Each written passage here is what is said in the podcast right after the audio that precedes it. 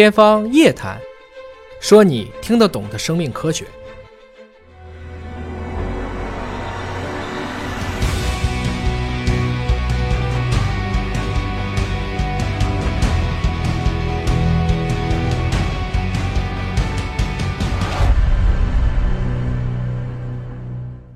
欢迎各位来到我们今天的节目。今天为大家请到了两位专家，有一位呢是来自于上海儿童医学中心感染科的主任曹青教授，曹教授你好。嗯，大家好。还有一位是资深的媒体人赵晴老师，赵老师好。好，大家好。那么今天请到曹老师来啊，因为您是在这个上海儿童医学中心，很多有孩子的家长看到您就像看到了救世主一样了，因为很多小朋友有很多疑难杂症，家里面不知道该怎么处理。啊，就是莫名其妙的就发烧了。两种观点啊，一种观点就是说，就是要锻炼孩子自己的这个抵抗力，扛着啊，多喝水，多睡觉。还有一种观点就是说，赶紧上药啊，对吧？这个是各种抗生素就就来了。那您作为这个儿童医学专家，您给什么样的建议呢？发烧这一块要看啊，就是如果小于两周以下的，还是属于急性发烧；两周以上的，那么就是一个发热时间比较长的，我们可以按照发热待查的这个程序来做。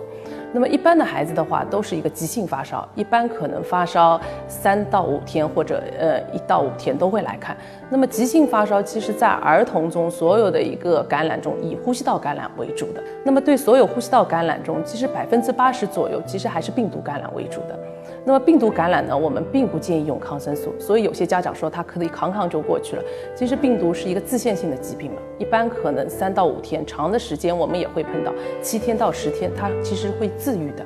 那么在这个过程中，其实一定要当心有没有继发感染。病毒如果发热超过五天以上，它继发细菌感染的比例其实是在增多的，所以家长一定要及时的关注。如果三到五天体温不退，一定要到专业的医院去给医生看，有没有其他的一个感染的一个继发感染的一个可能。就是您说的这个时间有点太长了，对对，说是三到五天才去看医院。现在的家长刚发烧，恨不得马上一看一量，哎呦，三十八度九，赶紧就刚发现就要往医院送。您对这种就是说刚刚发现孩子有这个发热的情况，呃，比较合理的处理方式是什么呢？过早的在十二小时以内的一个血常规检查，它的敏感性和特异性要低于十二小时以后检查的一个敏感性、特异性。所以我们还是建议家长，如果没有特殊情况，可以在家里观察十二个小时。如果超过十二小时的一个高热不退，那么可以到医院里来，首先先做一个血常规看一下，到底初步的判断一下是一个细菌性感染还是一个病毒性感染。也就是说，刚发烧送到医院，即便查了血，可能还没有表现出来，查不出来，很可能。对我们自己也碰到过。如果对特殊的儿童，比如说像我们血液科的病人啊，力缺的儿童，或者有基础疾病的，有先天心脏病啊，或者本身肺部有这种呃肺发育不良的这这些小孩的话，我们还是建议及早来看，因为他的早期变化可能会比较快一点。嗯，现在因为有很多家长一发现就是孩子有高热，就急忙带到医院去，然后马上就上这个抗生素，还有就是经常会点滴一打就是打三天，所以这个并不是一个必须。对对对，道感染其实百分之八十左右还是一个病毒为主，病毒其实是个自限性，并不需要点滴抗生素。特别是一些如果是疱疹咽咽峡炎啊，可能会影响他的一个口腔的疱疹，可能有些疼痛，影响他的一个吞咽、咀嚼或者喝水，那么家长都会比较焦虑。但是这种情况，其实我们还是建议家长口服用药。那如果是用一些退烧药呢？就是只是把温度降下来，有的是口服降温，呃，吃完了之后发个汗，把体温降下来，这种您觉得有帮助吗？呃，如果体温是非常高的，还是要使用口服的退烧药的。因为呃，如果体温非常高，特别是小婴儿的话，他的神经系统可能还没有发育完善，过高的一个体温，有时候在三十九度以上，一直高烧不容易退下来，那么发生高热惊厥的机会还是在增多的。所以我们一般建议在三十八度五到三十九度以上持续的高烧不退，还是可以口服退热治疗。那么这是以往的，那么现在的呃更多的一个指南认为，就是交替的抗生素使用，其实会增加儿童的一个肝肾功能的一个负担的。那么最新的零到五岁的一个。欧春指南它是推荐，其实除了看体温以外，还有看患儿的一个不适程度，它有一个不适程度的一个评分的。如果不适程度的评分比较高的，在体温哪怕在三十八度二左右，也是可以口服退热药来缓解他的一个不适症状。有的时候小朋友是你一量体温，体温很高，可是整个精神状态没觉得什么不一样。该玩玩，该吃吃，该睡睡，那这种情况是不是就不用担心了呢？呃，这种大多数就是前面说的，像病毒感染就是会这样的。那么你可可以给他口服退烧药，他体温降下来，后面可能过到几个小时，他又上来，又上来了又一个反复的过程。其实病毒感染就是有这样一个反复的过程。那么在家里其实定期的给他测体温，那么给他多喝水，那么嗯，如果给他一个舒适的环境，其实他自己也会慢慢后来体温好。哦，这种就等他自己好就行了。对对，自限，因为所以说，其实，在疾病生病的过程中，也是一个主动免疫的过程。还有一种说法，说是发烧其实是你体内的这个免疫系统在跟细菌、病毒做斗争的一个过程，它需要一个适度的温度。你如果始终把这个温度降下来，反倒不利于你体内免疫系统的工作。这个说法有科学依据吗？你在抗感染的一个过程中，自身体内的一些抗体可以逐渐产生，也是可以刺激你体内的一个免疫细胞的一个过程。所以，我们也是建议家长就是不必过分的担心。呃，很多家长也非常的关注，就是疫苗的话题。疫苗的话题呢，嗯、现在甚至社会的民间哈有一种流行的风潮，就说干脆不要打疫苗了，因为打疫苗有风险，对吧？说那个风险来自于两方面，一方面说有的这个疫苗生产可能是有问题，导致这个疫苗是个过期的疫苗。过期疫苗两个风险，一个风险是无效，达不到这个抵抗的这个作用，还有一个风险是说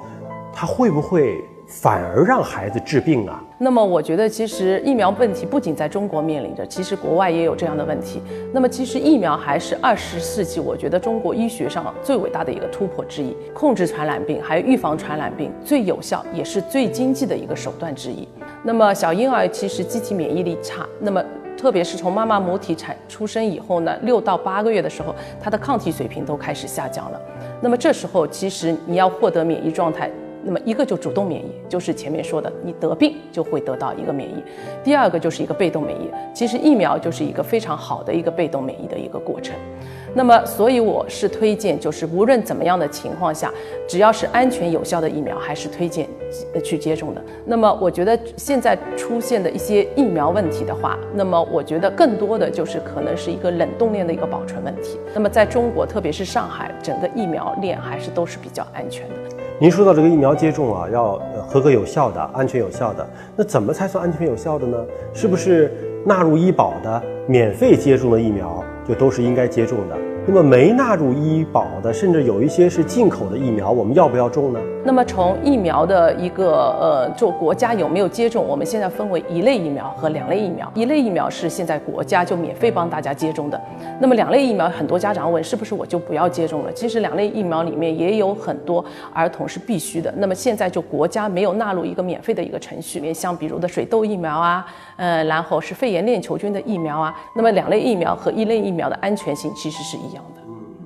您刚才说的就是有时候你得了一场病，就自然而然的产生了这个抗体和保护，那相当于我在儿童很小的时候给他打了这么多疫苗，那么就相当于让他得了这么多场病，然后让他自身产生一种免疫和抵抗力。其实我们打的疫苗其实还是有限的，并不是所有的疾病现在都有疫苗。那么就比如说，呃，疫苗如果是只有一种血清型的，像麻疹疫苗。打了以后，它其实是终身免疫的，因为它只有一种血清型。但是我们这种呢，叫做是被动免疫。其实被动免疫的时间有时候并不是很长，可能十年左右，它的抗体水平又下降了，那么可能又得病，要再继续接种。但是你在被动免疫的过程中，如果有野生型的一个菌株获得就感染，但不一定发病，那这时候你产生的免疫才是一个终身的免疫。那么有些家长也说，我打了肺炎链球菌疫苗，我为什么还得肺炎呢？那么首先就是肺炎有好嗯许多病原菌引起的，肺炎链球菌只是其中的一种。